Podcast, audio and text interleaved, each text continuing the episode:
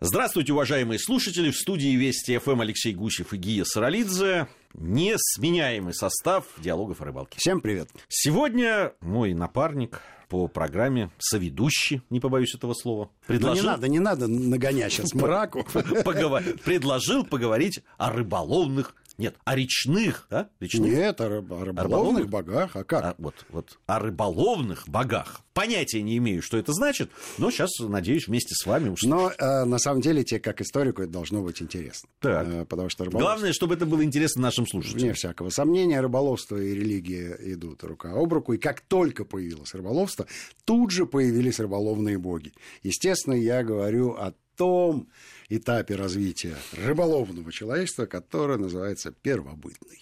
Это много-много тысяч лет назад, скажем так. А, безусловно, с точностью установить мы это не можем, и в отличие от материальной культуры, которая дает нам артефакты в виде грузил, крючков и даже рисунков, изображающих рыбалку, когда появились боги и как их зовут, мы можем только догадываться, либо верить исследователям, которые специально занимаются этой темой. Немного их.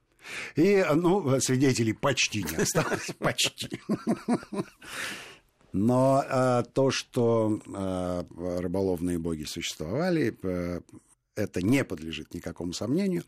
Хотя надо а, примерно представить себе, как жил э, первобытный рыболов. Мы уже представляли да. с тобой в одной из программ, как Мы, жил первобытный да, как рыболов. жил первобытный рыболов. И надо отдавать себе отчет в том, что, не знаю законов физики, химии, биологии, механики и всего прочего, чего они, безусловно, не знали, все для себя не объяснимое, он э, находил ответ с помощью Бога. Слушай, а ты есть считаешь, существовало... далеко ушли э, современные рыболовы от ну, слушай, вот этих первобытных? А, а, современные рыболовы вообще никуда не ходят. Это, это химики, физики, биологи ходят.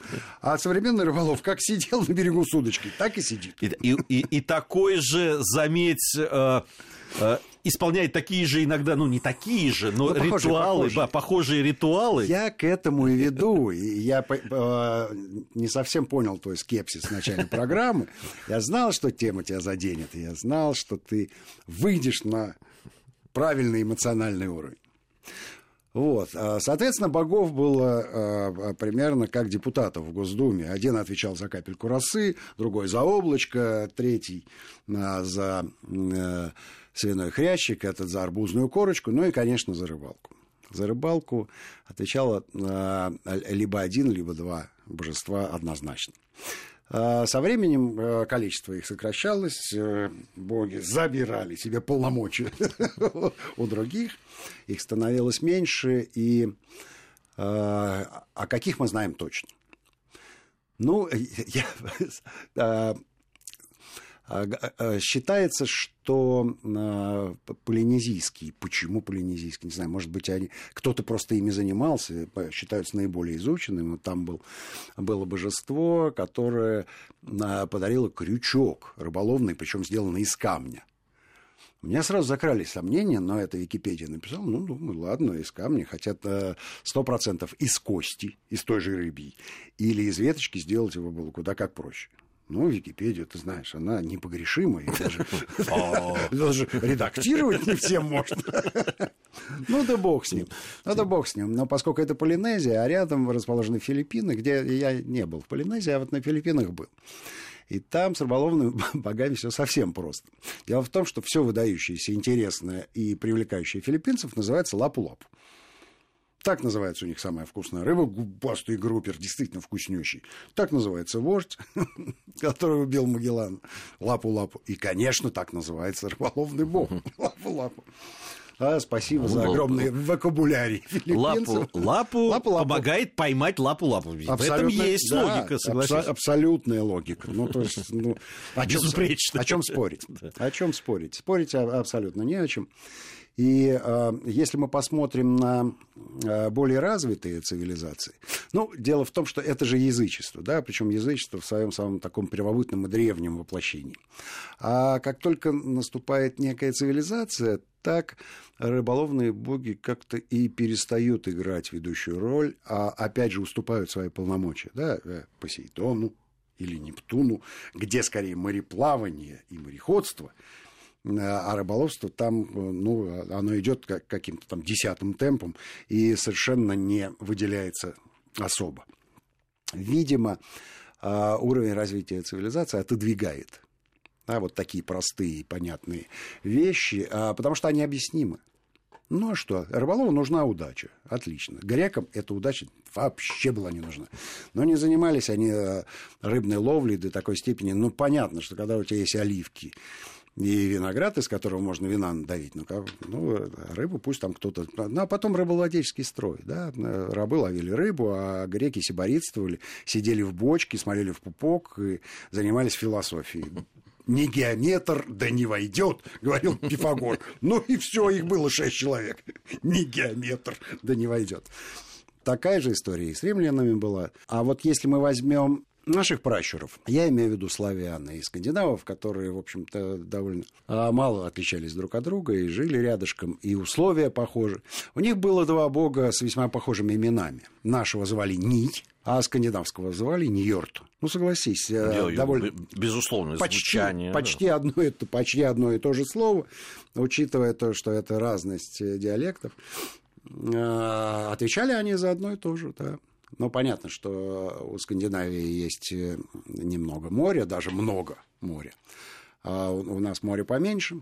Но, тем не менее, рыболовство и там, и там составляло довольно серьезную часть человеческой жизни, а, играло большую роль. И этот бог был из, так скажем, а, первой десятки. То есть он был не, не подмастерье какой-то, да, и не второй, второго или третьего эшелона, а вот тот самый, как, которому надо молиться, которому надо приносить жертвы, и от которого надо ждать, соответственно, э, удачи на, на рыбалке и во всех прочих начинаниях, связанных с природой, с водой, с морем. А дальше стало немножко и проще, с одной стороны, и сложнее. Э, дело в том, что часто мы, э, безусловно, пользуемся вот этими языческими представлениями. Безусловно, э, мы держим их в уме.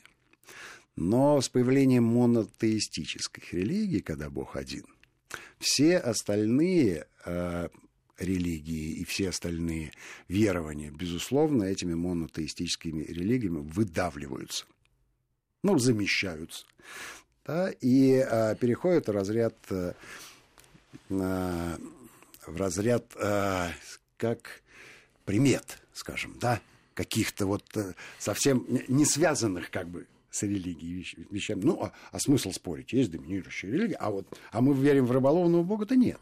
Да нет. И боги сами ушли на, на несколько другой уровень. То есть вместо э, богов они стали духами. Духи, которые покровительствуют. Ну, как барабашка или домовой который, ну, понятно, что да, кто-то верит в него, кто-то нет, но он к религии не имеет никакого отношения. Это существо, которое живет само по себе и отвечает за абсолютно понятный и описуемый набор набор э, вещей, которые связаны с конкретным местом и не имеют никакого отношения к прочим верованиям, религиям и э, отправлениям этих религиозных культов.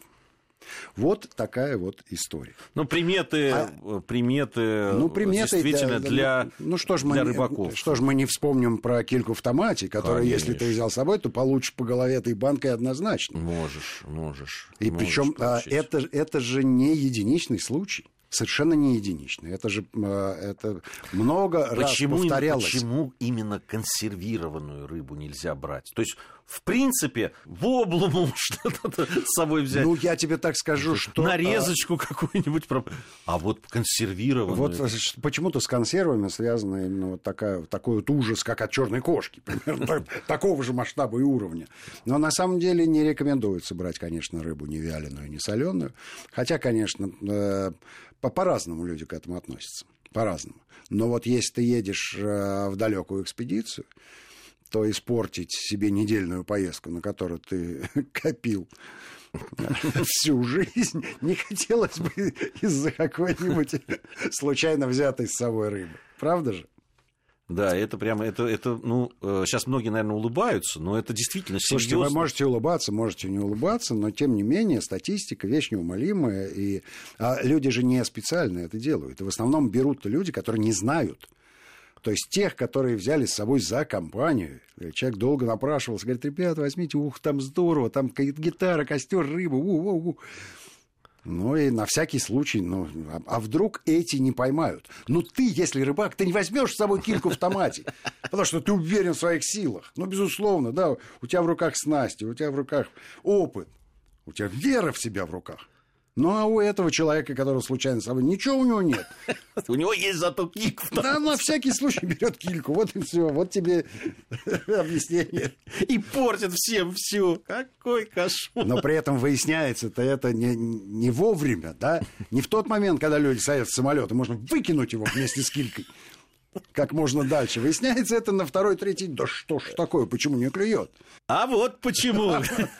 Ребяточки, ну, раз нету рыбы, давай мою поеди. Ах! И начинается разбор полетов. И, в общем, э, надо отдать должное людям, что они все-таки сдерживаются. Потому что ну, зажарить надо было ровно этого человека прямо здесь, на вертеле. И принести без, жертву богам. Без экстремизма, пожалуйста. Э, о богах э, рыболовных. И их жертвах. И их жертвах, да. Мы говорим, ну, рыбаки-то точно все. С головой все в порядке у людей, что там говорить. Алексей Гусев и Гия Саралидзе в студии Вести ФМ. Мы продолжим наш разговор после новостей.